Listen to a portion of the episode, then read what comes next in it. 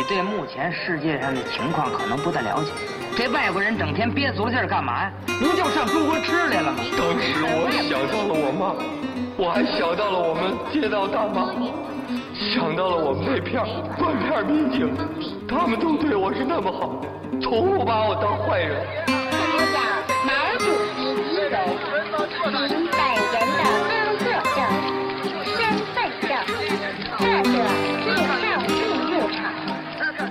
玩儿电台，活着不能太正经。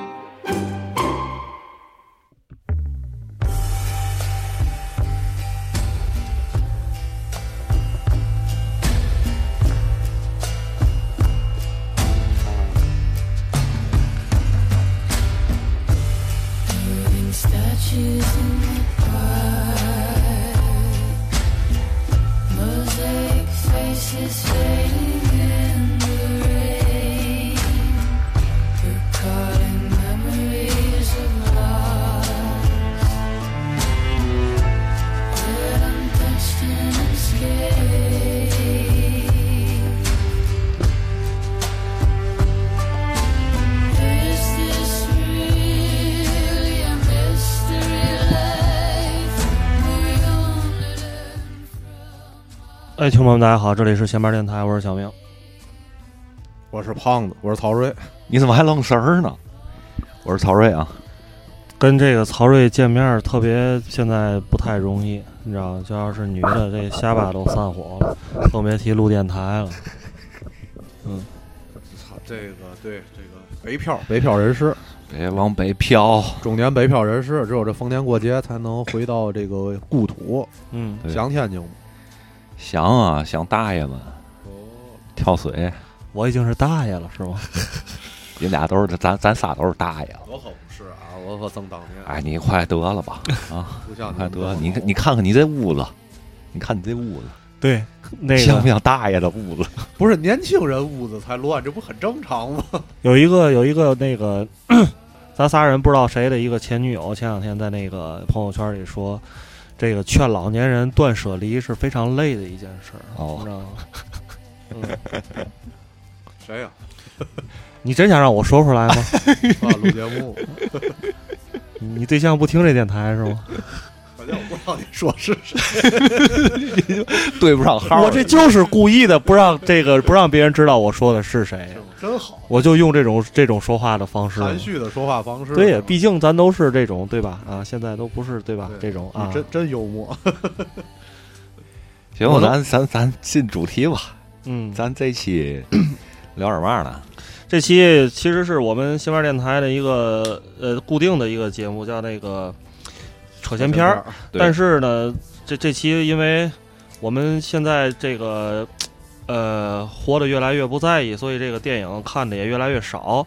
但是呢，我们还是刚才总结了一些话题。我们现在因为这个大伙儿都多少有点这个阿兹海默啊，对，所以脑子记不住。对，把这个我们刚才总结了一些话题，有一个线性的东西，其中会关关关系到一些电影，那其中也关系到一些别的话题，嗯然后就跟大家随便聊一聊，而且也打算说这种模式可能未来不管是扯闲篇儿也好，还是我们打算起死回生复苏的现实报也好，可能哎都会说我们重新尝试一下，嗯让这个就是说，当然新闻可能是现实报的主体，然后这个扯电影或电影是扯闲篇儿的主体，但是也会往里尝试去融入一些更多的话题，嗯，这样让我们这个准备节目的时候可以更懈怠一些，然后那个聊的话题能够更丰富一些。我刚才就想接让我们这个嗯节目内容更丰富一点儿哈。你我确实是直接就是这个嗯这个岁数，人到这个这个岁数，刚才大伙儿这个可能没有场景，跟大伙儿描述一下。我们刚才在这个准备节目的时候，最多的说的一句话就是：“哎，就就那个那个那个，嗯就那个，哎，嗯哎呦，想不起来了，能把剧情都给你复述出来，但是这电影名儿就就那个没法吐露出来。那导演就那个那个演过导过那嘛那个，对，就是这种，就完全想不起来。对对，阿兹海默症，中午哎，这个好像说中午要少睡一会儿，可能就是得阿兹海默症的这个概率就会下降一点儿。什么少睡一会少睡一会儿，就别睡一两个小时那种。哦，那不行，我中午必须半小时睡眠。半小时应该还行。是吧？嗯，但是我但是我觉得我现在也记不住事儿。我中午就一个小时。行啊，咱我觉得咱聊内容，这小音乐起来有点《西游记》那意思，真的。嗯，然后就是我们刚才就说起了一件事儿嘛，为什么呢？因为现在我不知道我是不是最咱仨里最后一个啊，就是觉得现在能长时间坐下来、静下心来、踏下来、踏踏实实的看一部电影的这个时间的限度变得越来越短。对，呃，从可能原来能坐下来四五小时看一杨德昌《古岭街少年杀人事件》，后来到什么奢望了。两三个小时看一个什么经典的黑白电影，到后来呢，一个半小时看一个片儿，看一伍迪·艾伦。伍迪·艾伦的片长特别标准，都是八十到九十分钟。嗯，再到后来四十分钟一个小时看一个剧，再到现在就是时间碎片化。虽然我们都是老 BK 吧，就是就是说这种没有说被短视频这种直接从我们年轻的时候就就用短视频了。对于看长时间看电影没有没有习惯，咱是属于有习惯的人。对，但是现在也是慢慢的被这个时代所改变。对，嗯，退化，退化，退化嗯退化不是进化但是退化。对，但其实有可能是进化。我要接下一句话，就其实有可能是进化，就是咱认为的是退化。对对对嗯对嗯嗯因为因为确实是现在这个，我表达一下，因为刚才小明说他是最晚的，我可能是这个咱三个中最早的一个，我已经从这个咱们之前聊这个扯前片的话题的时候，我已经很久就是没有看电看片量是最少的，因为确实是待不住。嗯，专注力不够。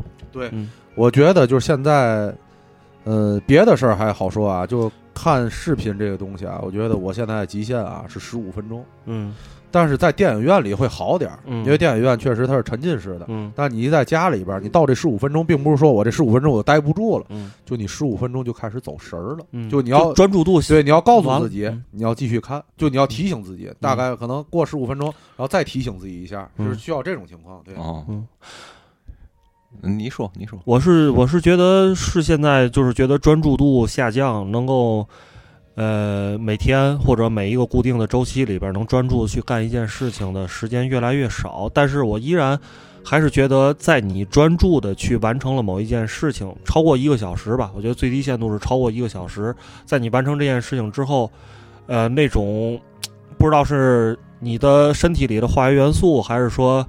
那个情感上的一些东西吧，让你觉得还是挺爽的，还是觉得挺挺美妙的。嗯，就是完成目标的一种体验嘛，对吧？是是是。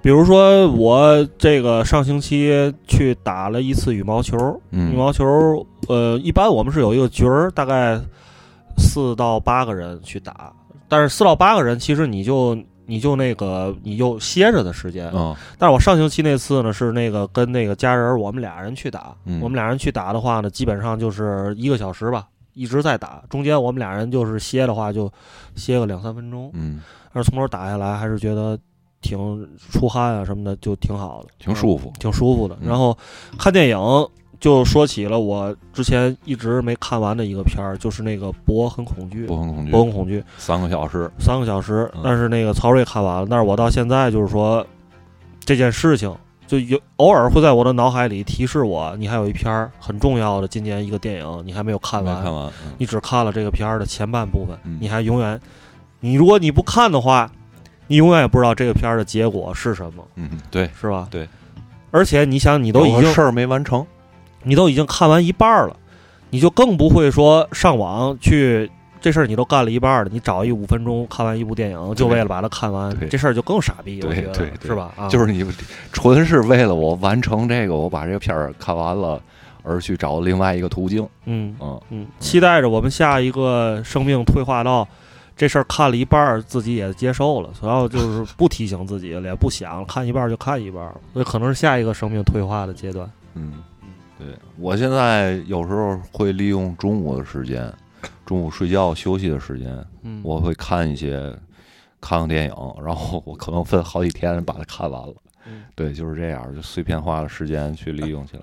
但是看一部电影，你如果分着的话，我就接受不了这个事儿。你别看我现在我明白专注不了，所以我就造成我看片量少的原因，是因为我不能像你那样，就是说这一部电影我分三次看，我接受不了这，因为我情就是观影情绪是连接不上的，哦，明白，而且记不住，你慢慢就习惯了。是吧？而而且我对，而且我我觉得有一个特别致命点，就是我记不住。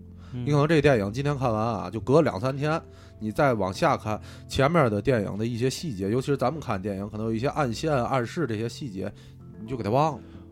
我这件事情在我身上更突出的表现是打游戏。嗯你看前一阵儿咱俩人疯狂的下载了那么多游戏嘛，然后就是因为新电脑来了嘛，然后我现在新电脑来了，来完之后，人生感觉人生就是重大的变革，新电脑来了是，可能比这个变革谈不上里程碑吧。嗯比结婚结婚变革还大。散热器还能还能冒冒亮光的那种。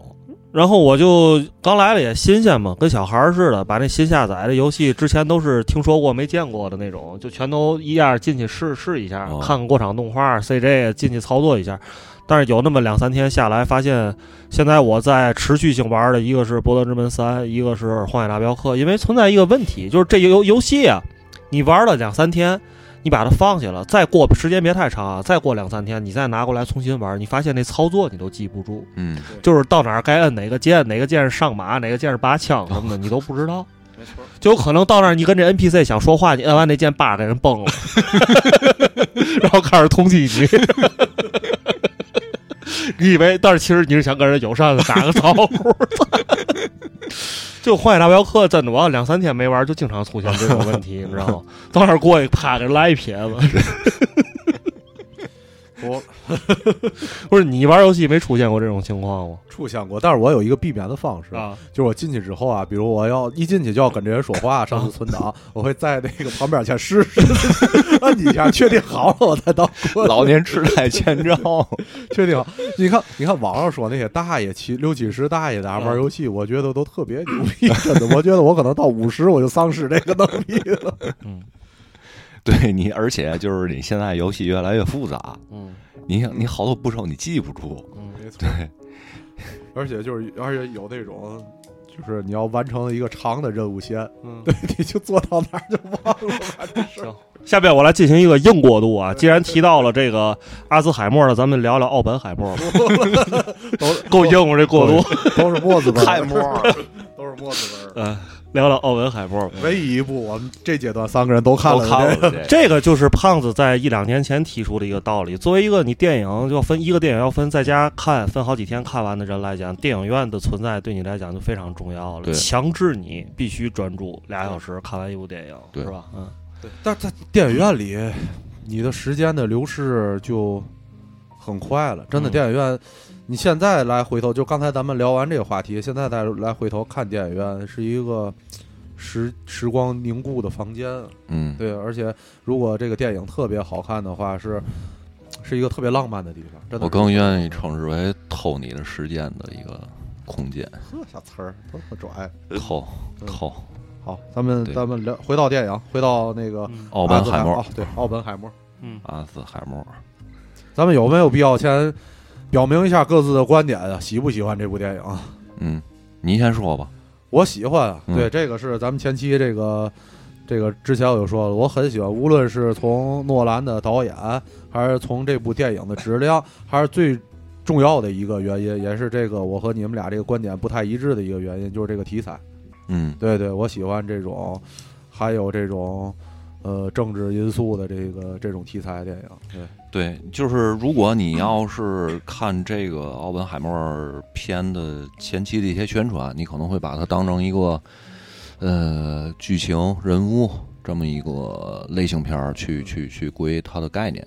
但是你看完这个片儿之后，你会觉得它实际上是一个呃偏政治惊悚的这么一个类型的片儿。这个这个电影是我跟小明在电影院一块儿看的，然后出来我们俩也讨论了一下这个这个片儿。嗯，我我是没想到他会把重心会放在人物的通过一个政治的格局上去进行一个斗争的这么一个故事。对我可能前期的更多的是判定他为怎么把这一个复杂的项目，呃，给他弄完。对，就我可能那个注意力会集中在这个过程里边儿。嗯，没想到他后半后半程是完全的这种对于呃人物斗争进行了一个重点的描述。嗯这个片儿和我去年呃，其实看这个已经是二零二零年片年的片儿了，就是大卫嗯芬奇的那个《曼克》我不知道你们俩有没有看这个片儿。嗯呃，其实比较像，我觉得比较像，但是我我像的点并不是说电影本身，就是我我个人纯个人看这个片儿的感受，可能就是因为你之前对这个导演有一个固定的认知，嗯，然后呢，觉得他可能会给你呈现出一个大概什么样的故事，或者让你看完之后有一个相似的感受。就是我相信，就我们如果喜欢一个导演的话，你对他总会有一种预期。就是嗯我看完大卫芬奇的电影，我要走出电影院或关上电视的那一刻，我是一种什么样的心情？就是你总会把呃他的新的这个片儿和他以前的这个片儿进行一个比较，对，进行一个联系，就是总是希望能够得到小时候。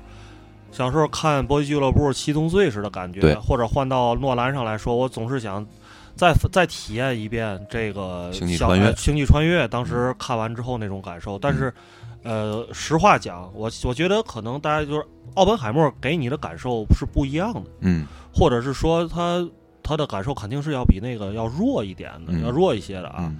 呃，当然喜欢的人他有千万种理由喜欢，那不喜欢的人，就像我吧，我不喜欢是因为，呃，可第一可能因为我看这个电影是进走到就就走进电影院，或者我看见小绿龙那个标审查标出现的时候，我这个心里的预期不太一样，哦我可能还是想对他预期过高了。嗯。对他预期过高，但是完事之后呢，就是哎，觉得预期又低了，总是有这种这种想法。另外一个就是像胖子说的那种，我我比较认可，像纸牌屋啊，或者像这种一些呃，通过政治因素吧，嗯或者政治斗争的这种这种作为主线的一些东西，我不太喜欢，嗯不太喜欢，或者是说可能接受度上比较差，主要是因为有一些剧情吧，可能那些暗线埋的东西让我可能脑子有点跟不上。嗯嗯，跟不上，或者一些名字没记住啊，嗯导致然后就是前面这个情节他交代过，后边这情节跟前面有什么内在联系的影响，这些可能是我在思维的方式上不太擅长的一些，嗯所以导致在理解上可能就是不透彻。嗯嗯这个东西就是任何一个电影也好，文学也好，什么东西，我觉得你能把这东西理解透彻了，嗯那你会从中得到更多，你的体验也会是最好，是吧？理解不透彻就不行。对，嗯嗯，然后我其实我也记不住，嗯。你先说，一会儿我给你讲。我我对这个片儿，我出来之后的感官其实也是，可能是一般吧。我对他的评价，呃，是因为他在这个片子里边儿，因为人物太多了，就是包括他整体的这个曼哈顿计划的这个项目所涉及到的人物，呃，我们可能能看见，比如波尔，然后那个还有德国那科学家，我叫海森堡是吧？海森堡啊我好多人物都是一笔带过的，嗯，这样其实就是你如果没有前期的这种大量的对于电影背景的一个了解的话，你可能会对这个电影你看的莫名其妙的，你不知道这个人是干嘛的，然后这个科学家在整个那个历史进程里边的一个地位或者他的呃一个一个呃干了哪些事儿，你可能不太了解。但是啊，我在那个短视频平台上嗯。看见了，我不知道诺兰是来参加咱国内的首映会，还是在西方的首映会。人家嗯。他说了，嗯。看奥本海默，大家不需要做任何的准备，是吗？对你不需要查历史，不像那个以前看我别的电影，哦，这个你们就直接来就行了，保证你们看得懂，就这么说的。啊有点那个像是羊肉。阿凡提，但是但是曹睿啊，嗯我我和你对于这种历史片儿刚才说的因素就是恰恰相反。哦，我对历史题材的这些影视剧这么感兴趣的原因，嗯恰恰就在于它里边包含的每一个人物，有可能一个非常细小的人物，一闪而过人物，它都是被历史铭记的。嗯你如果去回头再去挖这个电影的彩蛋也好，或者是你不是一个彩蛋爱好者，但是你是一个历史爱好者，你嗯会去挖这些人，他在历史当中作为这个电影的配角，但是其实他在推动人类整个历史进程当中。又是一个非常重要人物。因为这这个电影里边，我我我说啊，嗯就这个电影最重要一点，爱因斯坦，嗯在我们之前所有看的影视作品当中，嗯你对爱因斯坦是没有概念的。嗯对吧？嗯除了这四个字和那个现在成为流行符号那个吐舌头的那个表情包，嗯你对这个人是没有概念的。但是你通过这部电影之后，你又发现哦，爱因斯坦这个科学家，他在他的晚年，首先首先你发现了，其实他并不是像我们想象当中的是那个。在他生活的时代，是一个已经被人类推崇为这个最牛逼的科学家，并不是，嗯他只是那一群璀璨群星当中的一颗，可能是嗯。最闪耀的一颗之一，嗯，对吧？同时，在面对这个研究原子弹的这件事儿上，科学家又用自己的人性嗯。来，这个他们来开始这个电影一直在讨论要不要研究原子弹，嗯原子弹意义是什么？但是这个电影其实诺兰给了这个原子弹的意义是有一个说法的，就是因为有了武器之后，你才可以制衡，有了制衡能力之后，你才能带来更大的和平，拯救更多的人类的生命，嗯对吧？他是有一个自己的观点的输出的。但是爱因斯坦他之所以没有研究出来原子弹，但是他的这个内心的挣扎，对吧？和最后这个奥本海默他自己最就这个电影的最后一幕说的就是我变成了死神，嗯对吧？这种科学家对内心的挣扎，这些，嗯，可能是我们在平时在比如我们这个在那个时代看到这个电影奥奥本海默这个名字出现的时候，在历史的这个报道当中，它是一个样子。但是通过电影，我们又知道他作为人，作为人性的一面。嗯，然后同时，这些里边的这些角色，包括那个呃海森堡这个科学家，嗯对吧？德国科学家，他之所以没有研究出来原子弹，这个电影里其实有一些透透露，但并不是他的可能，并不是他的能力完全不够。对其海森堡实是这个说法还是挺多的。对，嗯其实是他在有意的拖延这件事儿，嗯对吧？嗯这些都是人类历史进程当中的每一个小小的细微的组成部分，组成了我们嗯现在能呈现出来历史。这个是我对这种历史题材的电影非常喜爱的一个原因呢。嗯明白。然后刚才回答小明说的问题，这个记不住人物太多，我也记不住。嗯我到这个电影都看完了，回来我都琢磨半天，就是他那个，就是在他那个听证会上指证他的那个人，嗯到底是就是一上来就是那个军方。就是监视他的那个人，还是研究氢弹的那个科学家？这两个角色我混了，给哦对吧？哦，就其实其其实我也是记不住，但但并不影响我对这种题材的对对这种题材的电影的喜爱。嗯，明白。就是这个其实是咱们两个人。呃，出发点不一样，你可能是你的出发点是对于历史的进程的一个了解，那我我的出发点可能是对于电影本身的理解。嗯呃，我说一个，就是我我我对于这个电影印象最深的那个桥段，就是他们这个曼哈顿试爆成功了，成功了之后，然后他们庆功会嘛，在那个他们那个园区的那个小屋里边儿，然后奥本海默就是。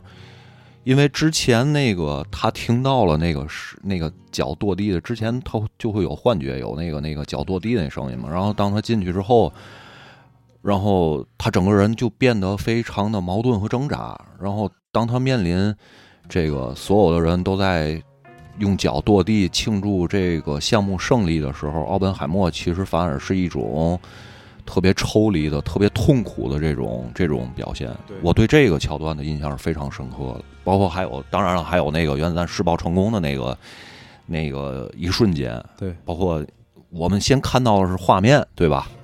然后画面都过了多少秒之后了，然后我们才听到一在电影院听到一声巨响，嗯。然后那个原子弹就那个声音才传过来。嗯它本身也是因为那个那个声音光和那个声音传播的速度不一样嘛，嗯他把这个做了一个非常非常好玩的这么一个一个解析。对，这两个桥段是我印象非常深刻的。还有一个就是施特劳斯最后就是硬，他就是想问爱因斯坦。那个奥本海默对对对他说了什么，对吧？然后你你最后会发现，整个对于奥本海默的一场无情的审判，嗯，就是源于施特劳斯这人是一个是一个你妈小心眼儿，对。对，方丈是小心眼儿，对，小肚你得罪了方丈还想出去，对。对，就是你会觉得，呃，就是算是一个功成名就的科学家，就是因为在政治上的一些鸡毛蒜皮的事儿，然后他最终会落到这个下场，就是你会为之感到遗憾。对对，但但其实这样的情节，作为我们生活在这片土地上人并并不陌生，我们可能 对对这样的情节更加的熟悉。荒谬荒谬。对对对。然然后曹曹睿刚才刚才你说的那那一段，就是说那个奥本海默他们在庆功会上，嗯然后奥本海默当时幻想的那个场景，我我觉得这个就是科学家，然后和另外一个场景有一个对比。另外一个场景就是他去见他们那个总统，当时是罗斯福是吧？啊，对对，忘了，好像是吧？嗯对他去见总统，然后他就特别的犹豫嘛，就因为他他是人，然后他其实最后这个定义是他成为了死神嘛，嗯人突然变成了一个能够掌握其他人生命的一个角色，他是不能承受这份责任承不能承受这个，所以他就人生的后期就变得非常犹豫，然后他就去见总统，然后总统就是对他特别鄙夷，然后关门的时候说我不想再见到这个爱哭鬼，对吧？对，然后但是实际上在历史上说这话是 “son of a bitch”，是吧？对，对，其实其实我觉得这个就是科学家这个电影就是也特别想体现的这两句，就是科学家和政治政治人物，对吧？之间的区别。科学家他是有人性的嗯，但是政治人物他是唯利是图的，对吧？无论是这个小罗伯特钢钢铁侠，对吧？他的这个小肚鸡肠，还是总统对这个生命的蔑视，我觉得还有一个桥段就特别能表现出这些政治家太就是他们选择那个要爆爆炸的地点，他说嗯那个、那个有这么几个城市，划定了这个七个城市嘛，对吧？嗯然后说啊，那个不要最好不要选京都，然后京都前一个理由是那个。这个在日本人当中，这个城市的特殊意义比较重。后一个理由是啊，我跟我老婆去过那儿，那儿风景非常好，就非常的随意。对，对非常的随意，就划分了几几百万人的生命。对，但是作为科学家来说，他们通过努力研究了这个东西，使人类这个人类历史的发展、科技的发展，但是他们在能掌握、变成能抉择这些时候，就显得非常的犹豫。对，但是你像那个泰勒，就是一直想研究氢弹那个人，那个人就是一个尼玛战争狂，你知道吗？就是就是最后美国研究氢弹也是因为泰勒成功了推，他是对嗯他是氢弹之父。对你也不能说就是科学家都是富有人性的这种人，就是他人跟人还是不一样。嗯奥本海默对说就是还是有点人性的，但是也不能一概而论。好，我们继续。嗯嗯小明儿还有对这个电影有什么想说的？呃，我想说，这个电影里面其实表达了一个冷战时候非常核心的一个词汇，就是在美国嗯，大地上的一个词汇叫麦卡锡主义。麦卡锡主义啊对，嗯因为麦卡锡主义呢，是影响了很多美国的这个不光是科学家、文艺圈啊，嗯这个影响了很多人的命运。嗯它存在的意义和我国的另外一个词某一个历史时期是差不多的。对，只不过呢，就是因为不同的社会形态，然后它的这个对于个体的伤害的程度可能会有一些差异。嗯但是这个大家就通过事实自己去理解。但是麦卡锡主义期间，美国发生的一些事情也很有意思，就是正好我现在想起来了，就把这讲了吧，嗯因为我觉得也是应该，就是我希在希腊是一个朋友，嗯。特别喜欢电影，一个一个大爷给我说的这件事情，就是在麦卡锡主义时候发生的一件事情。嗯。就你们俩都知道，那个马龙白兰度有一部很很著名的电影叫《欲望号街车》，对。还有一部电影叫那个《码头风云》，嗯。都是奥斯卡获奖的电影。那个嗯电影的导演也非常有名，叫那伊利亚卡赞，嗯。他是希腊人。嗯。嗯，然后他那个还拍过那《伊甸园之东》，就是那个那个詹姆斯·迪恩演的那个、哦那个电影。然后呢，他就在这个麦卡锡主义的时期呢被迫害，嗯然后因为呢被怀疑是那个共产主义者，嗯然后呢他就这个干了一件特别不好的事儿，就是告密。哦告密，因为他招了，他把那个当时他们好莱坞这个包括导演、编剧、都给点了演员工会里面谁有这个共产主义思潮，嗯把这人都给点了。嗯点完之后呢，导致后来这个伊利亚卡赞在职业生涯的后半期就没有什么太杰出的作品。嗯不太，世界上所有都痛恨告密者，对吧？对，都痛恨告密者。对嗯嗯。嗯但是当时就是说他被逮捕的时候，就是好莱坞就是人心惶惶，因为哦他当时在好莱坞，因为拿了这两部电影拿了这个有一定地位。奖，对，是如日中天的时候嗯，就很多演员、很多编剧啊等等都想在期待跟他合作嘛，你知道吗？但是他后来事业下滑特别严重，嗯。这也解释了为什么伊利亚卡赞从这两部电影之后，后来就没有什么太好的作品。嗯。伊甸园伊甸园之冬之后，其实嗯是，嗯这就是发生在呃麦卡锡主义时期万恶的美国里边的这种政治斗争里边的万千千万万的故事嗯啊，叫什么麦卡锡主义一百呃麦卡锡主义主义十一叫什么？冯冯骥才写那叫什么一文怎么回事？然后一一百件事儿，一百个人的一百件事儿。你注意你的措辞啊。咱天津著名的作家冯骥才写过一个麦卡锡主义时期的一百件人，一百一百个人的一百件事儿，嗯，行吧？注注意这措辞够严谨吗？行？可以可以。可以。可以。行，那这个片儿差不多了哈，嗯，聊下一个，下一个，呃，下一个，我想先，那我就咱也不用非得啊按照顺序对对对想到哪儿说到哪儿。OK 那个最后那个对，因为可以把这话题过渡一下嗯，因为我觉得很多像这种，尤其大导演的这种特别宏大的题材，它确实是牵扯的人物多，尤其历史题材，嗯因为你确实需要交代很多东西，交代很多人每一个想法，你最后才能把这一张网编织出来。嗯所以，在你看这种题材的东西的时候，或多或少都是有一点累的。其实我就是个人，不知道是因为这个 老奥本海默病还是什么什么阿兹海默 病啊，就是我其实。回想起来，我小的时候也更喜欢看这种是伍迪·艾伦式的电影，嗯因为它确实是一个小品，小品的比较特点轻松，对轻松、诙诙谐、幽默，然后人物很简单，人与人之间的关系也很简单，就是一个电影里可能超不过去十个角色，嗯对吧？就是舞台剧的那种感觉，就是来回来去就那几个人，但是呢，就你能把它编织出很多的情节，通过人与人之间的情节剧，因为这种呢，确实我觉得。可能对于我们这些普通人来讲，在理解上，它确实门槛会稍微低一些，嗯是吧？呃，但是呢，我觉得，可是对于电影创作者来讲呢，它不一定门槛低，因为它有另外一种思维模式，你才能创造出这种东西。所以，我下边要想介绍这电影，就是大家在这期节目里边听到的这个配乐啊，这电影叫《过往人生》，《过往人生》是今年 A R 四里边儿，呃，我看的一些电影里边儿看过的一些里边儿吧，比较喜欢的一部。嗯而且我觉得这部电影，我为什么想拿出来说一下呢？因为我觉得在呃美国的社会也好，或者说电影制片史也好，我们越来越多的能看到，因为政治正确的这个问题，不但黑人在电影里面演员也好，这个情节也好，越来越重要，嗯就是亚裔的故事、亚裔的东西也在占有更高的比重。嗯而且在这种进化的过程中，它不但是说你仅仅是演员多了，或者是像这个大家都知道这个斯蒂文元，就是《嗯行尸走肉》里边这个，就现在已经在好莱坞不不能说是一线吧，但是绝绝对炙手可热，对对吧？对，不能说可能不一定片约是最贵的什么的嗯。这种，但是确实我们在很多地方可以看到，就是看他露脸儿比较多了，对，嗯。但是呢，从这个故事上讲，进化上来讲，从进化角度上来讲，华人的，我们从我们大家去年所知道杨紫琼拿的那个就是那个《瞬息全宇宙》，对，瞬息全宇宙》嗯。呃，到今年我看到的这个，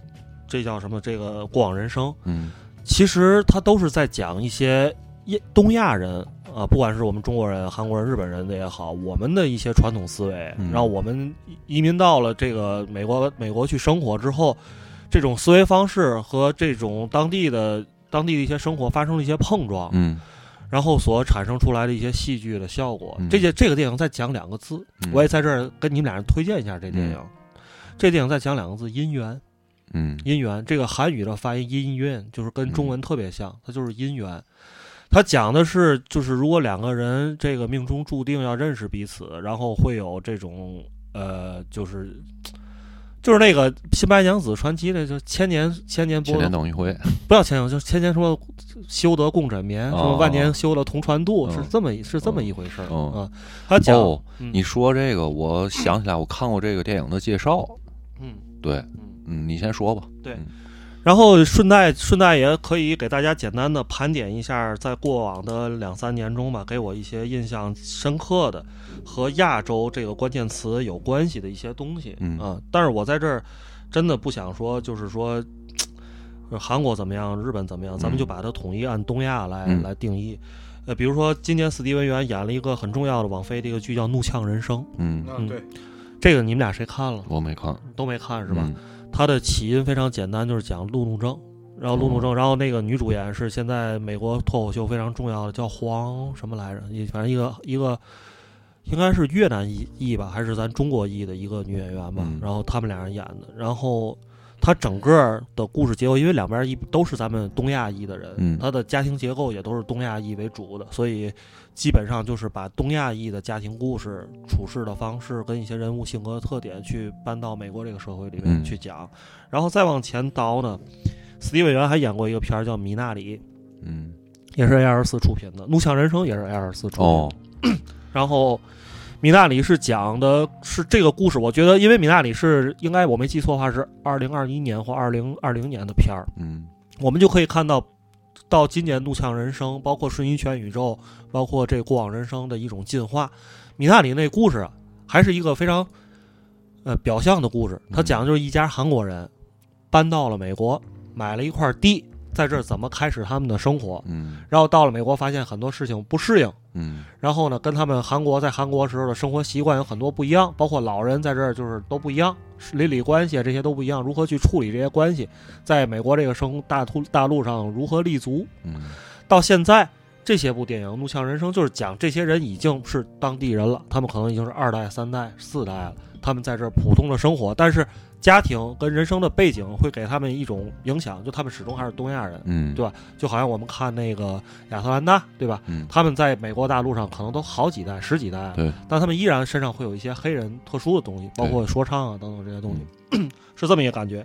还有一部叫《羊之后》，After Young，羊之后也是 A 二四出品的，这你是看了吗？没有，是克里法莱尔和几个演员演的。他讲的是一个未来的故事，但是他们家他他为什么叫羊之后呢？这个羊是一个机器人儿，是他们家的服管家，但是是一个亚洲人。嗯，他是一个亚洲人，哎，他是一个机器人还是一个克隆人啊？反正就不重要吧。但是这个机器人带给他们家的一些生活元素是一些亚洲式的生活方式，所以在这个机器人哦，他家的小女孩也是一个亚洲人。他们为什么要找一个亚洲人服务服务呢？因为他们家这孩子是领养的，哦，他们家这小女孩是一个亚洲人，所以呢，但是他们家呢，男的是父亲是克林法莱尔，嗯。是一个白人，然后母亲是一个黑人，嗯。然后他们想给这个孩子从小有一种亚洲的文化，因为觉得他是一亚洲人，嗯。所以就给他买了一个亚洲人机器人。哦。这个人不但可以把孩子照顾得非常好，还可以给他讲一些和东亚文化相关的一些历史。嗯，然后在这个过程中有一些戏剧性的变化，嗯。所以这些电影它都是更加深入的探讨，就是东亚的文化在和美国的这种大背景之下，对新大陆的这种文化融合之后产生的一些文化上的纠葛呀、矛盾啊等等这些东西。嗯所以，呃，更早的还有一部也是 A R 四出品的，叫《第一头牛》。嗯第一头牛这个故事就比较久远了，讲的是刚开始移民的时代，大概一九零零年左右那个时代吧。然后一个亚洲人和一个白人两个人在美国大陆上开始做生意，开始从头试图融入这个社会上的一些故事。故事非常久远，但是我觉得他是想试图去说，呃，亚洲人也好，就是这些移民也好，从各个不同的国家来到了美国，是怎么开始他们的生活的。嗯就是有点说借古喻今的感觉，有点是这种感觉。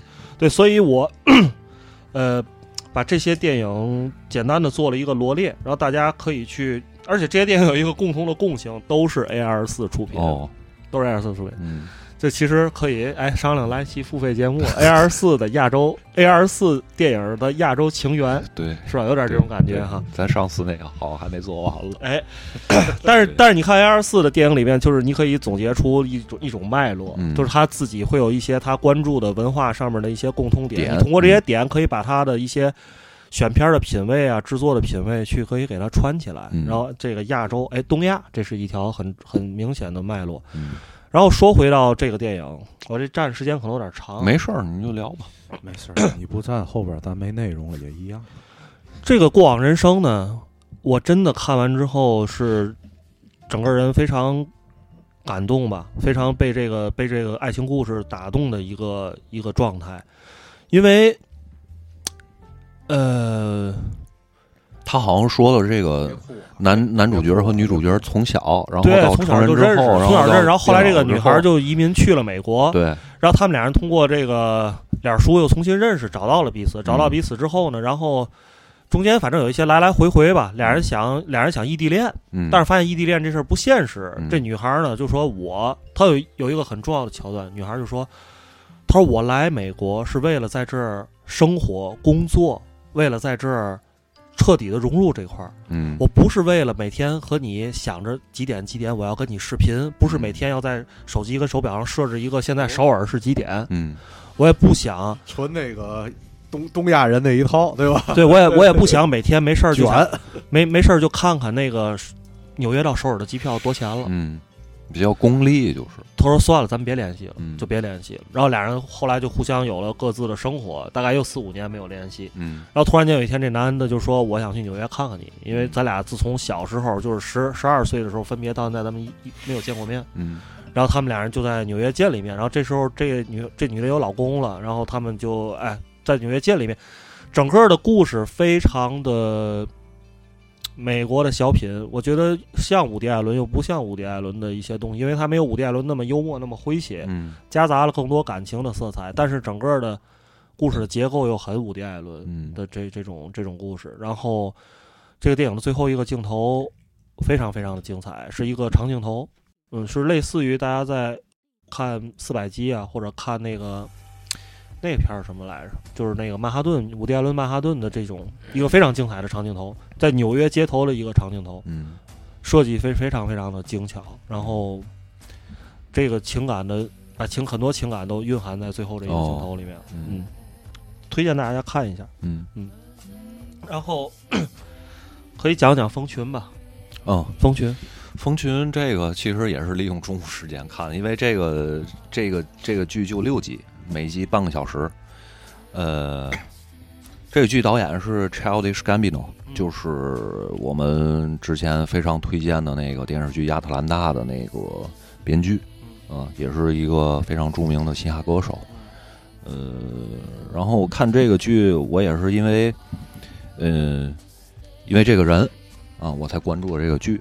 然后我的第一感官对于这个剧的第一感官就是，从无论是从画面上还是从形式上，都非常的像亚特兰大。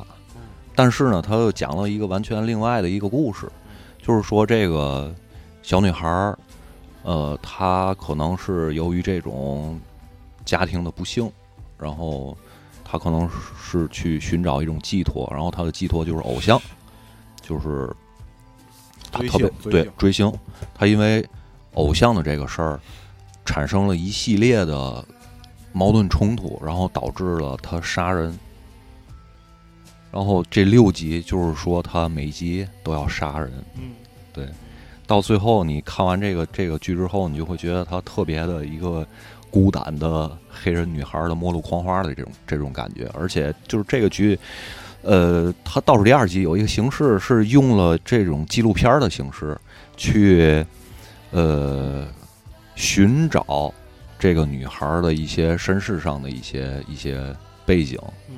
然后就是无论是从形式还是从内容上都非常一气呵成。嗯，然后包括里边有一集是 Billie Eilish，就是现在美国比较当红的这种流行另类的这种这个女歌手，然后她在这个剧里边有一个特别大的农场，嗯。然后这个农场呢，呃，有很多女孩在这农农场里，然后他是作为这些女孩的一个领袖，一个精神领袖，然后你会感觉影射了一些呃邪教或者是另类宗教的这种这种意象，然后比利艾利是就是他有非常惊人的这种催眠以及说服别人的这种能力，嗯。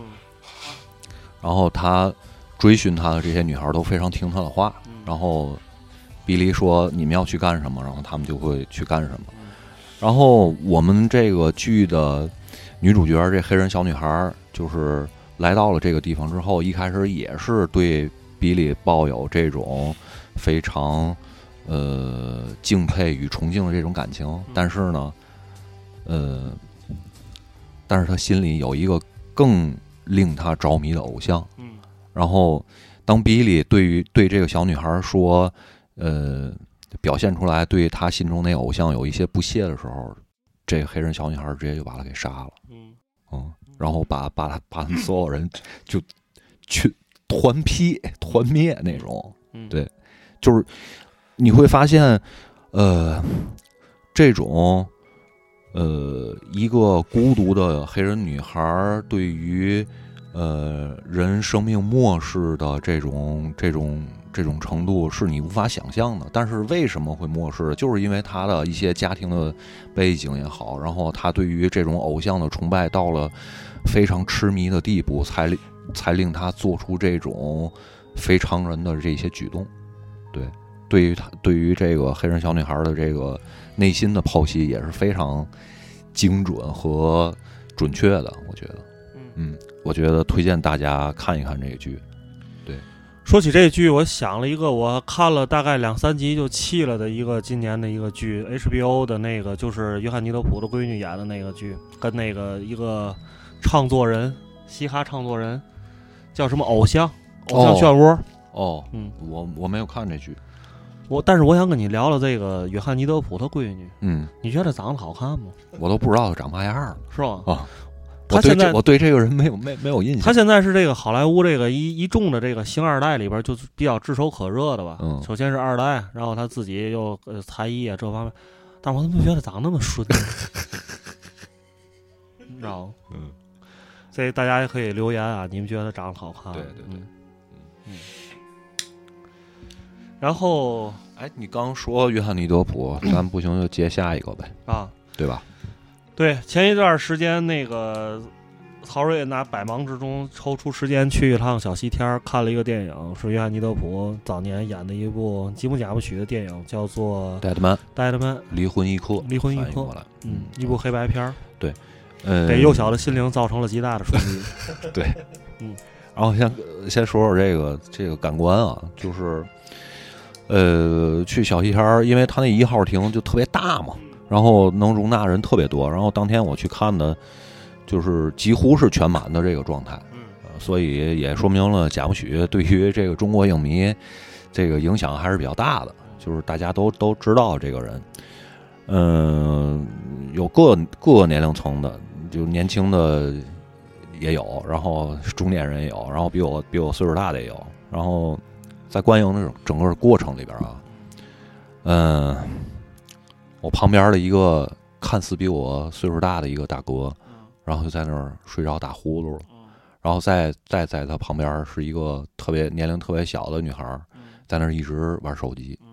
然后还有他妈的开场前耳机找不着了，然后工作人员进来帮他找手机的这种，就手机还是耳机？耳机耳机耳机，那他为什么要看电影来呢？我不知道，就是说他那个无线耳机丢了。他不是他是不是那种那个他是职业是那种做 VJ 的，他要在看电影的时候就不看那个声音和那什么，他要自己可能是戴上自己的耳机听那种电子音乐，然后来看看这部电影是不是有没有素材适合他做 VJ。，对，我们只能这样理解。是，嗯对，然后嗯就是刨去这些鸡毛蒜皮的事儿，我觉得你能在大荧幕上看一个，呃，这种知名的、非常另类的导演的一个片儿，是一个特别奇妙的体验。它跟你在电影院看一个大片儿又是另外一个感觉，就是因为小明儿你也知道，这个《戴德曼》这个片儿，它是一个非常呃缓慢，剧情推进特别缓慢的，然后呃特别着重于摄影和配乐的这么一个片儿，对吧？然后它的对白也是非常很莫名其妙的这种这种对白，就是让你会会可能可能是一个比较诗意的这种感觉的对白。然后我的感觉就是有一段时间我确实是非常困，嗯嗯，但是呢，就是还是还是提醒自己，然后把这个片儿给看下来了。看下来，然后我有一个体验，就是你在大屏幕上对于这个人物的面孔的特写，是一个，我觉得这是一个挺难的一件事儿。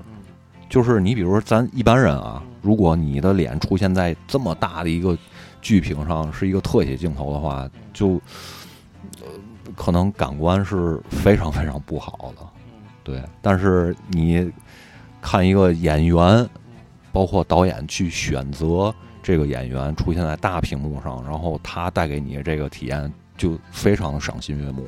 对，这是一个感官。然后，其实这个片子刚才跟小明也聊到了，涉及了好多这种呃印第安文化以及这种呃当时美国应该是西部的这种拓荒时期的这个这个时代背景是吧？然后你能看到这个片子里面非常荒蛮和野蛮的一面，但是呢，你也能看到这种印第安人。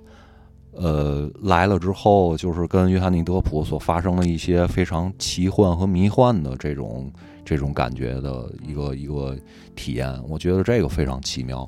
包括他最后那个印第安人带着德普进到了他们那个印第安人印第安人的那个村子里边，包括你这个就是就是他们其实就是沿着一条河流嘛，在那儿漂，就是你也不知道目的地是哪儿，然后就突然之间的。这个印第安的部族的这个这个这个部落就出现在你眼前了，就是是一个非常怎么说呢？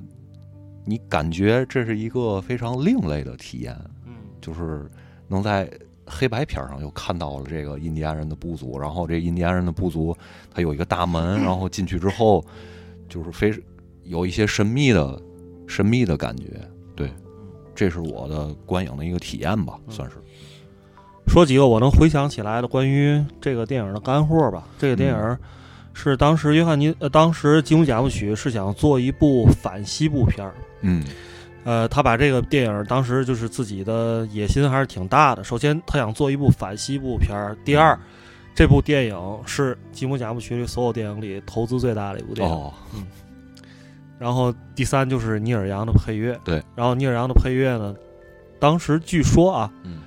是贾木许就想找尼尔杨配乐，但是尼尔杨呢，这个对于这个电影的，就是他大概就是跟贾木许说，就是你把电影拍好，然后给我看一下，然后我就我就随便扒拉扒拉就成了。然后最后这事儿还就是这么办成的，就是他把这电影，他们想是想复现查尔斯·明古斯当年给约翰·卡萨维茨的影子配乐时的重重现，就是这电影先拍好，拍完之后。你就录录完之后，我看着这电影我就演奏，即兴演奏，然后现场把它录下来，再把它加到电影里，就 OK 了。嗯啊，然后想想重现一下这样的一个事儿，然后这事儿也就这么做成了。嗯嗯，但是确实这个这个电影就一把吉他嘛，非常精彩的一个对一个配乐。对，就是而且就是这把，它整个就是有一种氛围感，营造了一种迷幻的这种氛围感，就是而且它能够 起到一个。推进剧情的这种这种作用，就是包括在紧张的时刻，它的它的旋律是什么样的，然后包括在就是非常呃迷幻体验的时候，它又是一个什么样的？对，它带给你这感官是非常奇妙的。嗯，哎，我发现我现在这一年里看的电影，可能百分之八九十都是 A R 四的电影，因为我又想说 A R 四。嗯。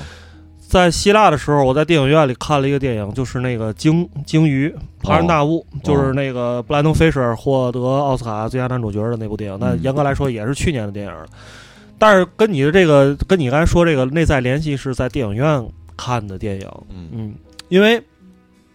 我们就不说大片儿了，因为大片儿的它的那个给你的震撼是纯视觉性的，必必而且是从这个电影开始，它没有什么情绪酝酿，直接就给你带到一个比较高的位置，然后让你持续就开始爽，嗯，你爽爽爽到你不爽了就走，是这样。但是呢，像这种就是比较注重戏剧啊这种的，它会给你一个过程，它会给你一个酝酿的过程，所以这种。是另外一种爽，是吧？然后这个经呢，我当时看的时候，因为在希腊看的，它是那个希腊语字幕，英文对白。嗯，凭我的这个，凭我的这个水平，也就大概能看懂个百分之二三十吧，就就就只能看懂这些。嗯，最讨厌是字幕还是希腊语，要字幕英语，我可能能看懂百分之四五十，你知道吗？所以，但是，但是我要说的是，我依然还是受到了小弱小心灵受到了极大的震撼，因为你们俩如果看了《惊》的那部电影里，他讲的是一个男人赎罪救赎的一个故事。嗯他非常胖，然后嗯他那个觉得自己年轻时候做过一些错事儿，对不起家庭，对不起女儿。嗯他是一个叫什么缺席父亲那种的嗯似的。然后在他临死之前，因为他体重过于胖了，他将不久于人世了。嗯他想赎为自己赎罪，他讲的是救赎这么一个嗯主题，所以在这个电影最终结尾的时候，他他的那个配乐，包括他的整个的表现，我说的粗俗一点，就好像我们那个 打打打飞机打手枪时就马上哎就要到了那种，它会有一个那种整个一个过程，那个过程大概持续了十到十五分钟，哦。整个配乐、画面，包括一下故事的紧凑程度、电影的节奏，全部都上了一个档次，就要把嗯。电影推到某一个高度的时候，嗯。在那个时候，电影里面的音响、电影里面的屏幕的大，包括演员，从可能从中景、近景慢慢变成了特写，嗯。然后一些激烈的言辞等等这些这些综合性的视觉、听觉的感官这样的刺激，真的让你当时觉得嘖自己就好像那种感觉，嗯，你知道吧？嗯，而且在他，而且那个电影在最在他电影最高潮的时候结束了，了，结束了，就嗯结束了。嗯。而且达伦诺夫斯基经常这么做，哦就是这电影的导演，包括《哦黑天鹅》，如果你们看到的话，他在电影最高潮的时候突突然就结束了。嗯。那个时候你就感觉你被一被拖到天上，然后嗯。没有人拖着你，然后你就嗯。自由下落，啪嗯。就砸地上了，嗯。就这样。嗯。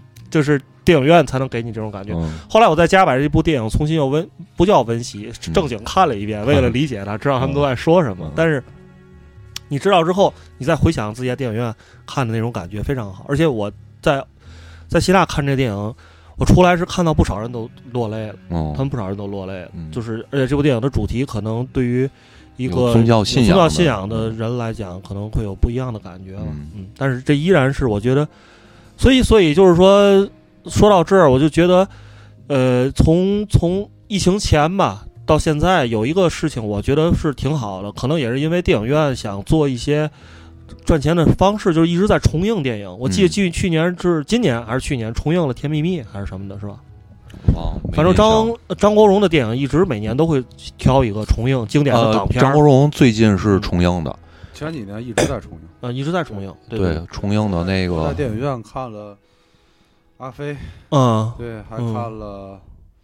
还有哪个忘了？反正我看了两三部，就每年一部，每年一部。嗯最近小西天儿也在重映张国荣的那个，他演的那个革命题材那叫什么？呃，红色红色恋人，啊对对对对对，红色恋人重映对对，天津也在重映，哦前一阵也在重映，但是哦场次相对比较少。嗯但是我是觉得跟大家说，包括跟咱们自己也是说，就是重映的电影，如果你觉得感兴趣，因为它场次很少，有些嗯。转瞬即逝，就是说你一定要抽出来时间抓紧去看，对。抓紧去看，因为很多电影，如果你之前不管你是看过，觉得看过之后觉得特别好，嗯，或者说你没看过，但是你觉得这电影很经典，很经，那重映就是你去，呃，进入到这部电影里面最好的方式，嗯。能给你提供一个这样的方式，让你去电影院里重温这部电影。就嗯。我觉得大家真的如果有时间，就一定要去，一定要去。对，因为我我说一个我的体验啊，就说那个《阿飞正传》这部电影，这个电影肯定是这个看了无数遍了，对吧？尤其是张国荣在家里，从从那个 DVD 时，从 VCD 时代就有，对吧？后来要转到 DVD 时代，我们肯定就又都洗了一遍，对吧？然后到电影院来看的时候的感觉是完全。就是因为本身这个这个王家卫电影，他那个也他的这个氛围感比较强嘛，对吧？嗯？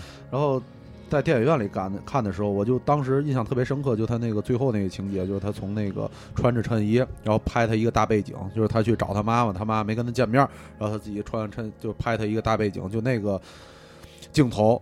是你在家里，无论你的这个观影设备多好，是无论是投影还是大电视，都无法体会到。对，我觉得这个其实是人人天然的一种能力，就是你对于大的这种这种这种东西，不是向往，你会有对它有一种那个敬畏，对有一种敬畏。你比如说，就是你一个小蚂蚁，对吧？嗯如果我们把它放大，你妈好几万倍，我操，你你觉得这个东西就是一个大怪物，你可能本身就会对它产生恐惧，对吧？就是大屏幕跟电视也是也是这么个道理，我觉得就是对，就是大你本身对于视觉以及大脑的这种刺激是是你小屏幕是没法带来的，嗯，OK，继续。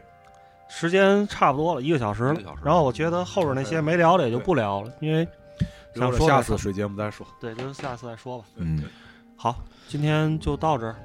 行，然后大家那个，我们这个小明刚才已经说了，就是闲扯的这个以后就是主要以闲扯方向啊。大家想让我们听点儿扯点儿什么，可以点啊。我们现在这个欢迎点啊。如果我们能说、想说、感兴趣的话，也会跟大家分享一下这些感受。多转发我们节目吧，就是让你身边人，你觉得要好，对吧？让身边人也能听听，一块儿好会儿，对，一块儿好会儿。